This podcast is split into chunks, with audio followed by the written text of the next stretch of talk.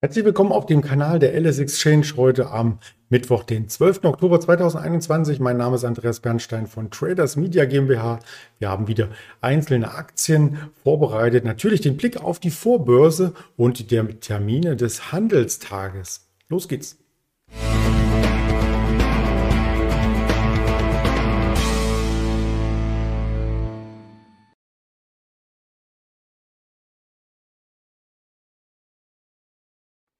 Der DAX scheint etwas fester in den Tag hineinzustarten. Das schauen wir uns gleich im Detail an. Zuvor natürlich der Hinweis, was uns noch auf dem Kanal erwartet. Unter anderem spreche ich mit dem Händler Björn heute gegen Mittag. Das habe ich hier vorbereitet und das gibt es auch als Folie zu sehen. Das Marktgespräch wird dann also später fortgesetzt. Die Themen weiß ich noch nicht ganz genau, aber ich würde erst einmal loslegen mit dem Blick auf den DAX. Was sich gestern ereignet hat, der war mehr oder weniger nur am Vormittag spannend. Denn am Vormittag starteten wir mit einem leichten Abverkauf bis 15.012 Punkte, also im Tief fast die 15.000 erreicht. Der Druck kam schon aus der Vorbörse und wenn man noch weiter zurückspannt, eigentlich schon vom Vorabend, weil nämlich da der Dow Jones und der Nasdaq etwas schwächer notierten. Sie treten im Handelsverlauf aus einem Plus wurde ein Minus und deswegen der DAX gestern auch etwas schwächer gestartet, konnte sich aber sehr, sehr dynamisch erholen, wie wir es auch schon mehrfach an der Marke gesehen hatten. Also im Bereich 15.000 kommen die Käufer zurück, haben den Markt auch direkt über das Dienstags, äh, Montags Niveau 22 Uhr getragen und haben dann den Rest des Dienstags, so wollte ich es ausdrücken, dann über diesem Level, das sieht man an der horizontalen Linie, quasi seitwärts im Markt ausklingen lassen. Der ZDW-Index hatte keinen großen Einfluss, er war leicht schwächer, also die Erwartungen sind etwas rückläufig, schon den fünften Monat in Folge, aber das hat dem Markt keinen Abbruch getan und wir orientierten uns mehrheitlich dann auf der Oberseite, haben aber ein kleines Stück Gap, eine kleine Kurslücke zurückgelassen. Insofern gestern ein leichtes Minus im XIT Xetra-Markt und auf äh, Sicht der LS Exchange, also von 22 äh, Uhr an betrachtet, war sogar ein leichtes Plus, wenn man es so möchte. Das große Bild hat sich dadurch gar nicht verändert, aber beruhigt. Also die großen Kursausschläge sind erst einmal vorüber und man sieht gestern eine weiße Kerze, weil natürlich der Startkurs des DAXes weitaus tiefer war. Aber vom Niveau her, von den Schlusskursen her, ist seit drei Tagen wenig passiert. Also eine Bandbreite von 40 Punkten liegt zwischen den drei letzten Schlusskursen. Fear and Creed, auch da ist wenig passiert. Wir hatten den Tag zuvor auch die 32, nun wieder die 32. Also nein, ich glaube 34, 35, aber ja, in dem Quadranten bewegen wir uns in den letzten Tagen äh, ganzheitlich. Da gibt es kaum irgendwelche Anmerkungen seitens des Sentiments aus den USA, was hier für größere Spannung sorgen könnte, weil, und da fehlen vielleicht die Ideen, ich schalte mich hier mal zu, so ein bisschen der Ideengeber fehlt, das könnten die Quartalszahlen sein in den USA. Die starten in dieser Woche traditionell mit den Banken. Früher war es Alcoa, jetzt sind es die Banken JP Morgan, auch Goldman Sachs kommt diese Woche, Bank of America und so weiter. Also da ist Hochspannung geboten und das wird dann die ersten Indikationen auch geben, wie die Quartalsaison weitergehen könnte. Ich bin vor allem auf die Technologie-Schwergewichte hier gespannt, weil um Technologie geht es natürlich bei der Weltwirtschaft. Wir haben weiterhin im Bereich Technologie und zwar Biotechnologie das Thema Corona an der Börse. Und zwar eine Meldung von CureVac. CureVac stoppt nun seinen Covid-Impfstoff. Da möchte ich etwas näher drauf eingehen, auf diese Schlagzeile, zumindest äh, kurz, ähm, weil wir hier natürlich an der Börse den Kurs auch ganz oft mitverfolgt hatten. Das Biotech-Unternehmen hatte ja einen ersten Corona-Impfstoff-Kandidaten in Tübingen entwickelt und das Zulassungsverfahren bei der EMA, der Europäischen Arzneimittelagentur, angestoßen und nun wieder zurückgezogen, weil für das Pandemien, pandemische Produkt, und da möchte ich CureVac-Chef Franz-Werner Haas zitieren, ist es zu spät. Das Zeitfenster hat sich geschlossen. Also Sie sehen nicht mehr, dass Sie in Kooperation mit dem britischen Konzern GlaxoSmithKline das Fabrikat auch auf den Markt bringen. EMA beendet nun die Prüfung sozusagen. Ja, und das Verfahren ist ähm, Ende Juni wurde schon bekannt gegeben, dass die Wirksamkeit der ersten Generation niedriger sei als bei anderen Impfstoffen, also richtig niedrig. Darauf ist die Börse ja schon etwas, ähm, ja, hat die Börse etwas reagiert und ist mit einem Minus hier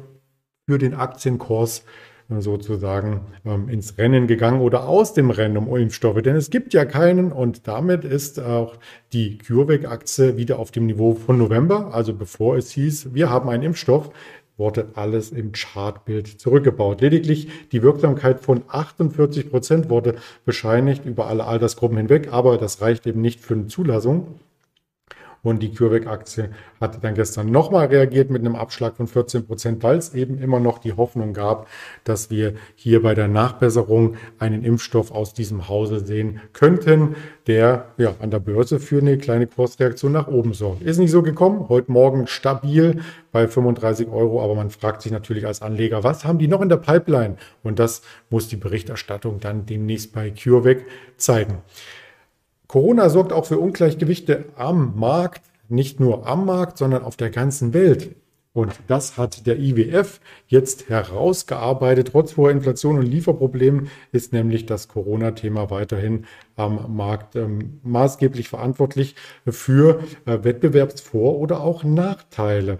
Ähm, Gitta Gopinath, ich hoffe, ich habe es richtig ausgesprochen, ist die Chefvolkswirtin des Internationalen Währungsfonds, also IWF, er sagte, die weltweite Erholung geht weiter aber der Schwung hat nachgelassen. Und gerade deswegen, gegenüber der Vorhersage im Juli haben die Aussichten minimal, ähm, wurden minimal herabgesetzt auf 5,9 Prozent. Wachstum für die Weltwirtschaft. Deutschland hinkt dabei hinterher.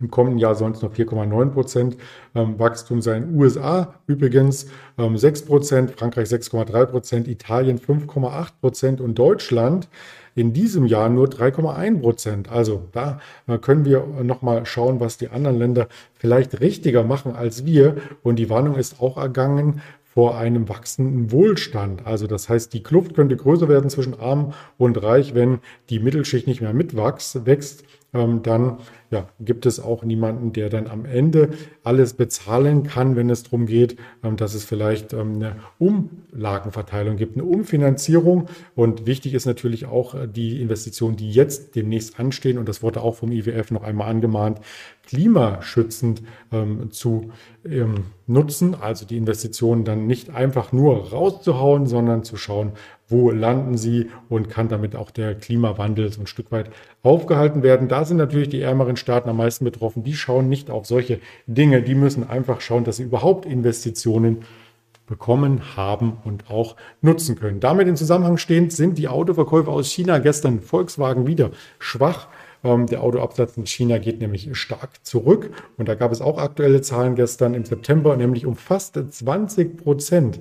Also 19,6 Prozent waren es genau. Und das sind, ist schon der fünfte Monat in Folge, als die Zahlen der Autoverkäufer in China gesunken sind. Die Firmen haben also ähm, insgesamt nur 2,07 Millionen Autos ausgeliefert. Und warum erzähle ich das? Weil China natürlich der größte Automarkt der Welt ist. Im vergangenen Jahr wurden 20 Millionen PKWs verkauft und ja, da muss man erst einmal nochmal rankommen, beziehungsweise nur rankommen, reicht ja nicht an der Börse, sondern die Ergebnisse müssen übertroffen werden. Vor allem die Verbrenner sind da natürlich betroffen. Ähm, bei Hybriden und Brennstoffzellenfahrzeugen hat sich nämlich die Auslieferungszahl äh, verdoppelt. Und das sind, wenn man die zwei Millionen sich rund anschaut, ähm, nur Verbrenner und Hybride 357.000. Also noch nicht der Löwenanteil aber den Löwenanteil bei diesen Hybriden und Brennstofffahrzeugen wiederum hat Tesla. 56.000 Fahrzeuge ähm, aus der chinesischen Produktion sind dort ähm, quasi im Werk in Shanghai vor etwa zwei Jahren ausgeliefert worden. Auch NIO und Xpeng, ähm, die liefern sich ein Kopf-an-Kopf-Rennen. Die haben jeweils mehr als 10.000 Elektroautos ausgeliefert mit Volkswagen. Und Volkswagen hatte ich schon benannt als stärksten, als schwächsten Wert. Gestern schauen wir auf die Aktie, die leidet natürlich weiter, weil China auch für Volkswagen einer der größten Märkte letzten Endes ist. Und ja, auch auf die Konkurrenz schauen wir. Daimler hatte vor zwei Tagen erst ein neues Mehrjahreshoch. Davon ging es gestern etwas zurück. Heute der Vorbörse wieder etwas stärker. Also das sieht gar nicht mal so schlecht aus. Da muss man eben sondieren, welcher Autobauer vielleicht spannend sein könnte für ein Investment. Die ganze Branche sollte man auf alle Fälle nicht als Korb hier ähm, kaufen. Ist nur meine persönliche Meinung, sondern Stockpicking ist hier gefragt und Stockpicking hat auch bei Tesla in den letzten Wochen sehr, sehr gut funktioniert. Die sind fast wieder am Allzeithoch, vor allem in der Euro-Notierung, denn da der Euro zum US-Dollar in den letzten Wochen nachgegeben hat, können Tesla-Aktionäre aus Deutschland hier nochmal ein extra i-Tüpfelchen, ein extra Stück Performance für sich vereinnahmen. Was gibt es noch für Impulse für heute? Wir haben die Verbraucherpreise aus Deutschland schon auf den Tisch. 11 Uhr gibt es die Industrieproduktion aus der Eurozone und 14.30 Uhr dann die Verbraucherpreise aus den USA. Und die dürften maßgeblich sein für die weiteren Inflationserwartungen. Hier werden keine Veränderungen erwartet. Also mal schauen, ob es da eine Überraschung gibt. Und 20 Uhr dann noch einmal der Blick auf das Protokoll der letzten Notenbank-Sitzung, FOMC-Protokoll und die monatlichen Budget-Statements. Ja, die DAX-Vorbörse möchte ich nicht vorenthalten. Leicht über dem Kurs von gestern 22 Uhr, aber etwas unter dem Xetra-Schluss bei 15.175.